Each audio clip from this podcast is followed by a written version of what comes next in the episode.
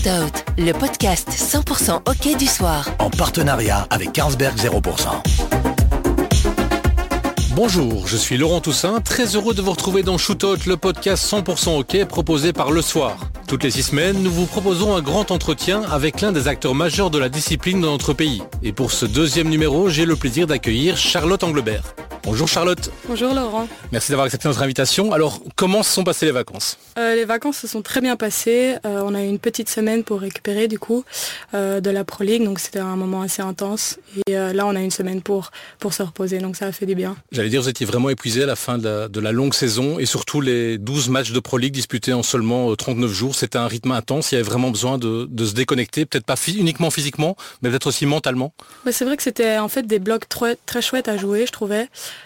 Euh, mais c'est vrai qu'à la fin, on sentait un peu la fatigue mentale surtout, parce que physiquement, je pense qu'on commence à tenir le coup euh, de plus en plus longtemps. Mais c'était vraiment euh, mentalement, je pense qu'on avait besoin d'une petite pause, chacune de son côté. Alors vous avez repris les entraînements. C'est quoi l'état d'esprit à, quelques semaines du championnat d'Europe? Forcément, j'imagine que la, concentration, elle est, elle est déjà bien présente, mais la confiance, elle est là aussi après les bons résultats de la Pro League? Oui, la confiance est là, mais comme je le dis plus tôt, on a aussi eu deux, trois petits bobos pendant la Pro League. Donc maintenant, on reprend un peu doucement pour ces filles-là euh, et, on essaie aussi de se concentrer sur récupérer notre niveau qu'on a eu euh, pendant la Pro League, pendant les très très bons matchs qu'on a joués et, euh, et, se remettre en jambes. Et donc là, on commence doucement et la semaine prochaine, ce sera déjà plus intense. Et pour débuter ce podcast, je vous propose de vous tirer le portrait.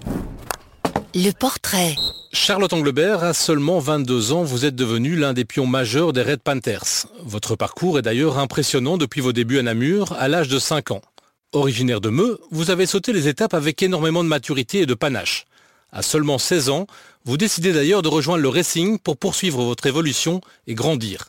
Vous ne souhaitiez pas perdre de temps. Milieu de terrain dans l'âme, votre explosivité et votre technique vous permettent de dynamiser les défenses.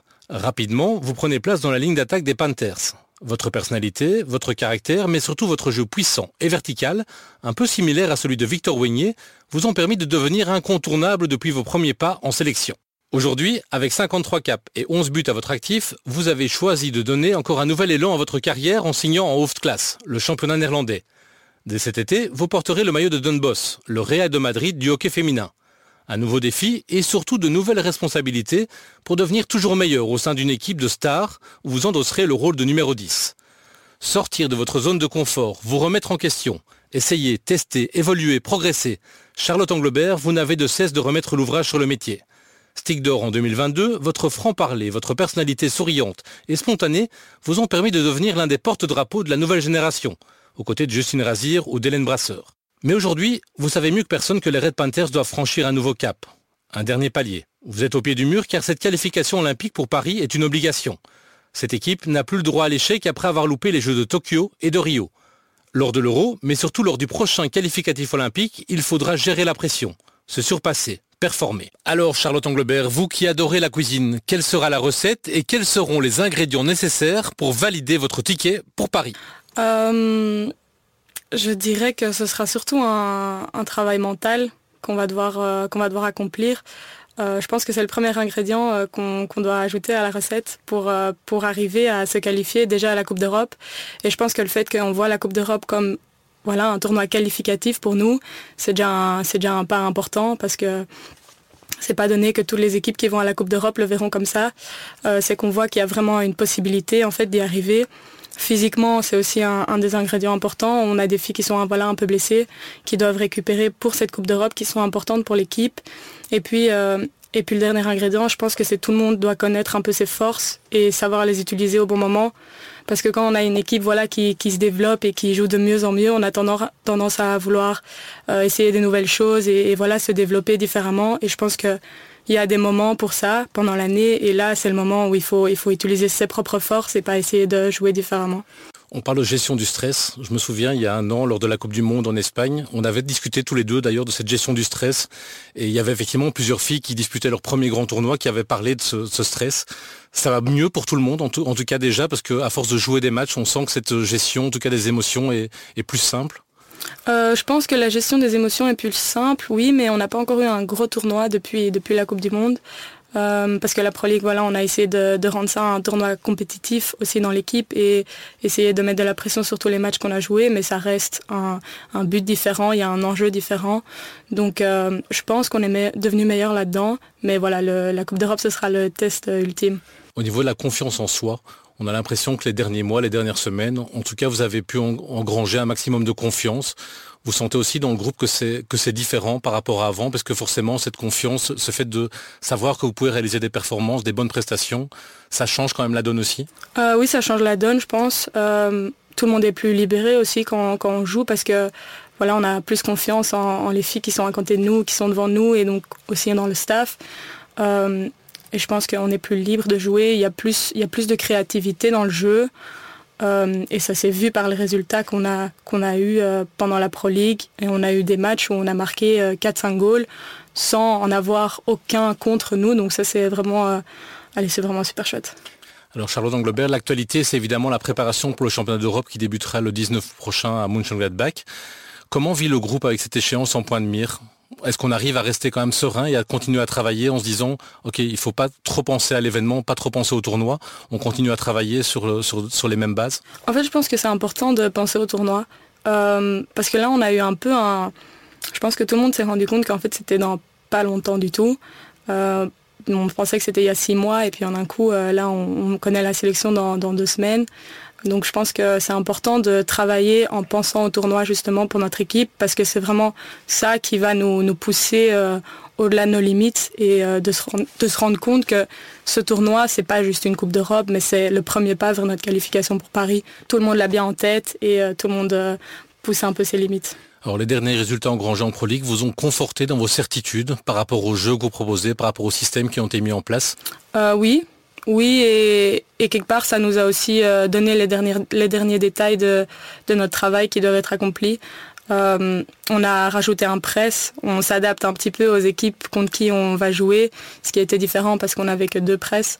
Maintenant, on en a rajouté un pour des équipes qui ont besoin de plus d'espace pour jouer, donc un peu un, press qui fonctionnerait aussi bien contre notre équipe. Donc, euh, je pense que ça nous a bien aidé. Mais voilà, on a aussi euh, vu les choses qui fonctionnaient moins bien dans certains matchs ou, euh, ou à cause de la fatigue, ce qu'on va sûrement rencontrer aussi à la Coupe d'Europe. Et donc là, on, fait des listes avec des choses qui, doivent encore être travaillées. On parlait de détailler affiner. La finition demeure plus que jamais le point noir des Red Panthers? Ouais, il faut marquer plus. Euh, après, dans les situations dans lesquelles on doit marquer plus, c'est pas encore toujours très défini parce qu'il y a des matchs où on va sortir euh, des très très bons goals, euh, deuxième piquet, puis on va marquer des magnifiques shots, et puis des autres matchs où ça va être juste à côté, ou bien il y a juste personne. Donc c'est vraiment d'un match à l'autre, ça peut ça peut être assez différent, mais en effet, je dirais que c'est plus être constant dans nos matchs que de vraiment travailler la finition.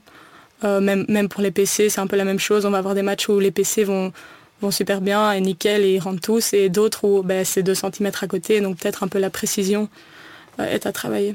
Alors un mot quand même sur la nouvelle génération qui a, pointé le bout de son nez ces, ces, dernières semaines. Il y a Emily White, il y a Delphine Marienne, il y a Astrid Bonamy.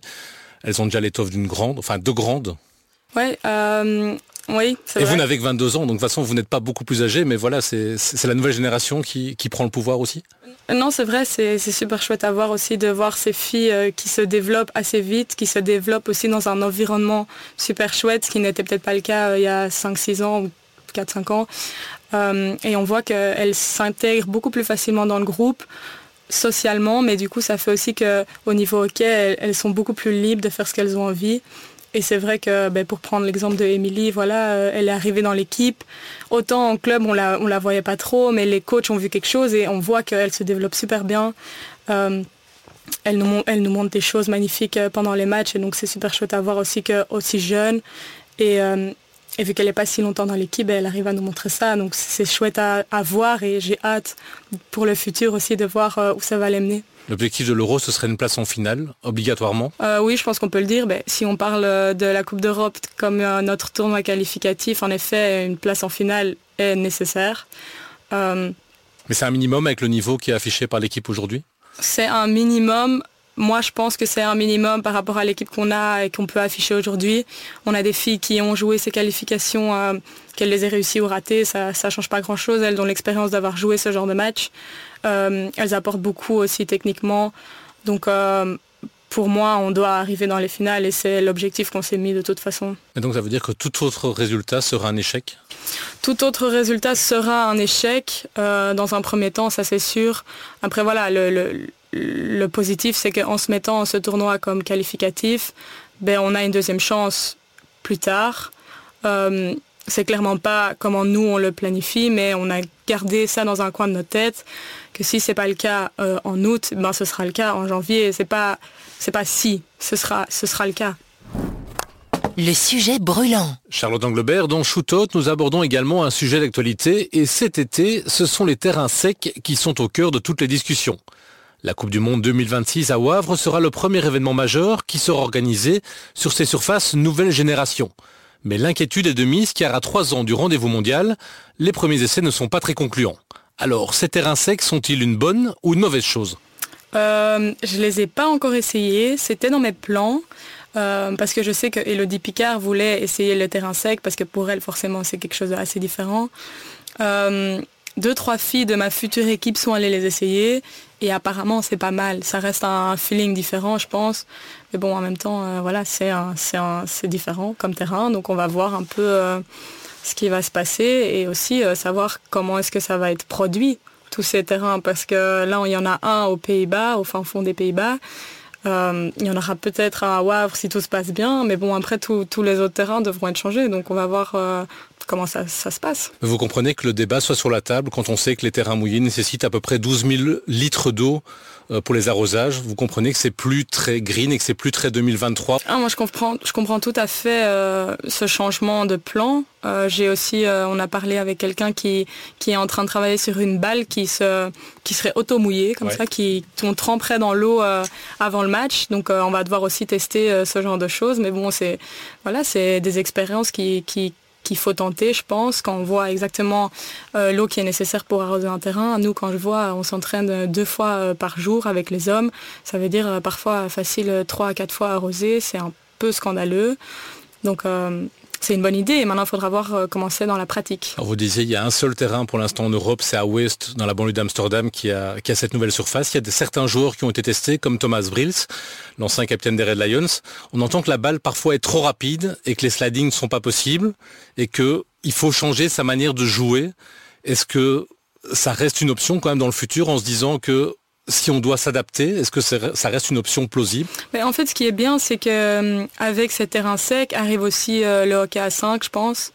Et je pense que le hockey se dirige dans cette direction. Donc peut-être qu'ils peuvent introduire ces terrains avec cette nouvelle discipline et peut-être que ça peut, euh, ça peut bien fonctionner pour ça. Et, pour le hockey à 11, euh, ça va rester un truc assez compliqué parce que toutes ces personnes qui jouent maintenant au hockey sur un terrain mouillé, ben, ça va demander énormément de, changements, en tout cas pour elles, euh, et, des changements aussi dans le jeu. Est-ce que ce débat, à seulement trois ans de la Coupe du Monde, ça ne fait pas un peu brouillon? Ben, C'est vrai qu'introduire ça directement dans un, dans un événement majeur comme ça, c'est un, peu, euh, un peu délicat. Après, il reste trois ans, on va dire. donc peut-être qu'ils y arriveront. Je pense que ça va J'espère qu'ils ont consulté en tout cas des, joueurs d'équipe nationale pour savoir si c'était en fait possible de s'adapter aussi vite aussi, parce que ça va forcément changer le niveau si c'est fait un an en avance. Donc ça, euh, à voir. L'archive. Charlotte, nous allons à présent vous diffuser une archive sonore de la Fédération internationale de hockey et vous allez ensuite nous expliquer ce qu'elle évoque pour vous. Nous sommes le 27 octobre 2019. Alex Gagnes. And she's gone wide! And she's furious with herself. But China have done it incredibly. Still 2-0 down on aggregate, aggregate going into the last quarter. Somehow they dug deep, clawed their way back into it, forced the shootout, and they have gone through at the expense of Belgium, who must be absolutely devastated. Alors Charlotte, ce moment, j'imagine que vous l'avez encore bien en tête. Vous pouvez nous expliquer ce que c'était? Euh, Oui, c'était euh, lors de la qualification en Chine, euh, où on menait 2-0.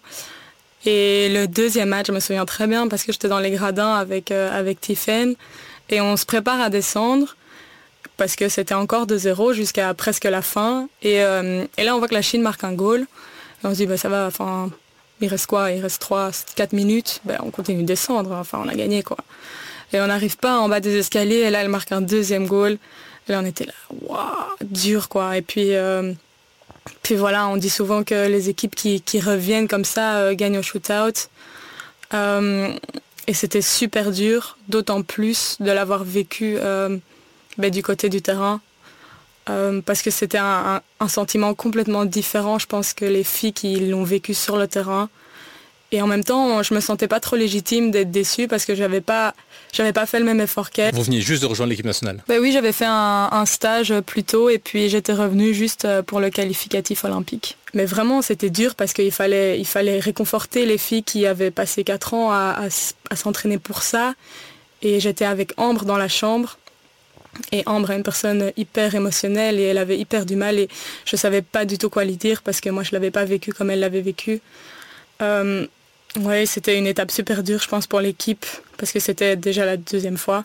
Mais comment, avec le, recul, vous expliquez ce revirement de situation? Comment ça a pu se produire? Comment on peut louper une qualification olympique comme ça quand on a l'impression d'avoir toutes les cartes en main pour, euh, pour arriver à son, à son objectif? Je pense que la grande différence, c'était euh, comment l'équipe était vue par le staff, comment l'équipe était mise en confiance et comment, euh, comment les forces de l'équipe étaient utilisées aussi.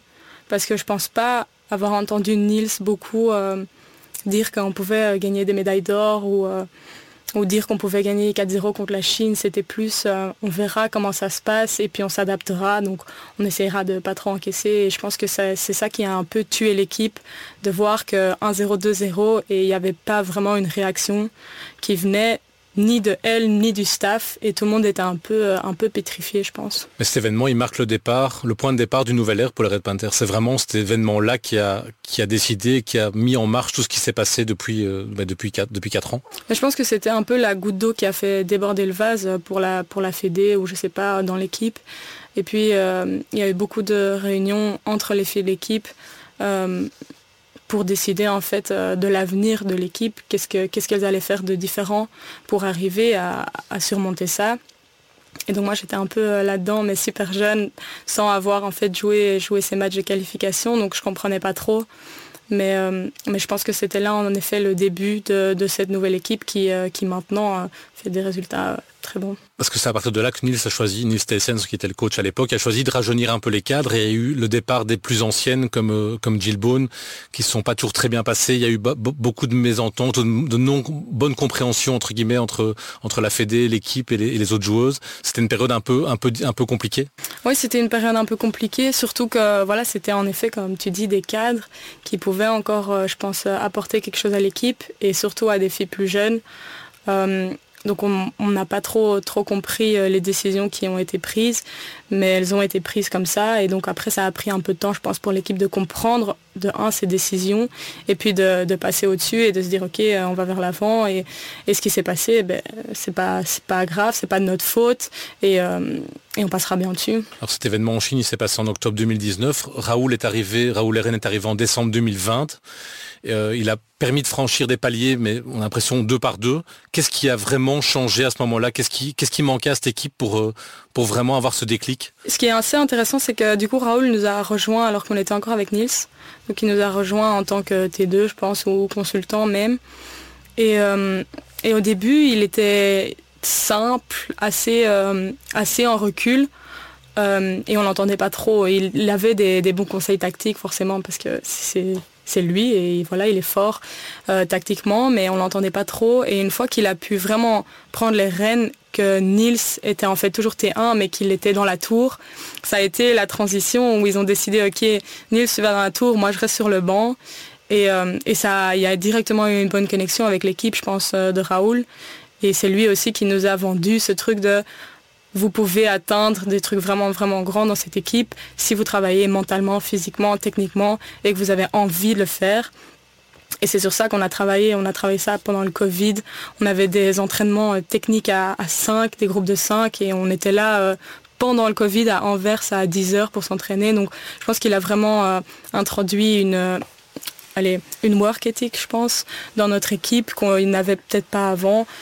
Et puis sur ces bases-là, on a pu construire quelque chose de tactique et vraiment, vraiment créer une équipe. Quoi. Vous imaginez à ce moment-là que vous pourriez franchir tous ces paliers, arriver au niveau où vous êtes actuellement? Que c'était possible? Mais Maintenant que j'y pense, euh, si maintenant je dois regarder en arrière, c'est vrai que c'est arrivé assez vite, je, je trouve par rapport à 2020. On est trois ans plus tard et quand je vois l'équipe qu'on avait en 2020, qui était une équipe un peu euh, cassée entre guillemets par, par leur rêve qu'elle n'avait pas atteint, à l'équipe qu'on a maintenant qui pense qu'elle peut euh, arriver à, à battre la Hollande en finale de la Coupe d'Europe, c'est incroyable. C'est tout. Louper les Jeux de Paris, c'est pas une option? C'est pas une option, louper les Jeux de Paris. Ce serait un drame parce que ça signifierait aussi la fin ou une diminution drastique des investissements du COIB, de l'ADEPS ou de Sport Vlaanderen pour le hockey féminin. C'est une pression supplémentaire? Mais Ça met peut-être une pression sur l'équipe si on réfléchit un peu trop, si on pousse le truc vraiment, vraiment loin. Mais, euh, mais bon, en regardant les équipes contre lesquelles on devrait jouer si on est au qualificatif olympique, ben, si on suit ça sur papier, il ne devrait pas y avoir de soucis. Maintenant, je comprends que les gens se disent si vous n'y arrivez pas. Moi, je ne le vois pas vraiment comme une option, mais après, c'est techniquement une option de ne pas y arriver. Euh, mais je pense que dans la, dans la tête des filles de l'équipe, c'est vraiment un no-go de ne pas se qualifier. Le bully. Charlotte Anglebert, nous sommes bientôt arrivés à la fin de cette émission, mais avant de nous quitter, nous allons encore apprendre à mieux vous connaître avec notre bully. Vous nous rappelez ce que c'est un bully? Un bully, c'est quand la balle est au milieu et les deux euh, personnes des deux équipes tapent leur stick et puis après elles peuvent partir avec la balle. Donc je vais vous demander à chaque fois de choisir entre deux propositions et vous pourrez argumenter votre choix en une courte phrase si vous le souhaitez. Alors me ou Anvers? Anvers, beaucoup plus près des entraînements. Un sacre en off class ou un titre en EHL euh, Un titre en EHL. Parce que je pense que vu l'équipe que j'ai, je pense qu'un sacre en off class est plus atteignable qu'un titre en EHL, même si j'ai confiance. Milieu de terrain ou attaquante? Ah, dur. Euh, ces derniers temps, je dirais attaquante parce que j'aime beaucoup, euh, j'aime beaucoup ce que je peux faire dans le cercle et, euh, et voilà, marquer des goals, c'est quand même un petit plus. Principale qualité technique ou puissance euh, Technique, mais avec un peu de puissance quand même. Votre jeu a beaucoup évolué non, je pense que j'ai toujours joué un peu, j'ai toujours un peu ce style de jeu. Déjà quand je vois les vidéos de moi quand j'avais 12 ans, c'était déjà un peu le même style. Après, peut-être un peu plus de technique et, et un peu plus de, de réflexion derrière. Alors, Namur ou le Racing? Euh, Le Racing restera toujours mon club de cœur. Hockey Indoor ou Hockey 5 euh, Hockey 5 Ah non, c'est dur. Je dirais Hockey 5 parce que c'est le futur. Déjà joué? Jamais joué, mais, euh, mais quand je vois les matchs, ça a l'air d'être vraiment un truc super cool. Alors, Lot ou Chacha? Lot à 100%. à 100%. Justine Razir ou Lucie Bren Oh, ça c'est super dur. Joker. Vraiment, les deux, je les adore. Alors, peut-être un peu moins difficile. Raoul Eren ou Marike Dextra, votre futur coach à, à Don Bosch Et c'est dur, hein, ces questions. Moi, Marike, elle va pas regarder, donc je vais dire Raoul. La question qui dérange. Charlotte Anglebert, nous arrivons déjà à la fin de ce deuxième numéro de Shootout, mais il me reste une toute dernière question à vous poser. Enfin, vous connaissez le principe, c'est quelqu'un que vous connaissez bien qui s'est prêté à l'exercice. Salut Lot, c'est Victor Oignier. J'espère que tu vas bien. Euh, alors ma question c'est, est-ce que tu préfères gagner le double de ton salaire du Racing à Den Bosch, mais ne pas être championne des Pays-Bas, ou revenir pour le salaire que tu avais et gagner le titre avec le Racing Voilà, gros bisous. Alors Charlotte, une réaction?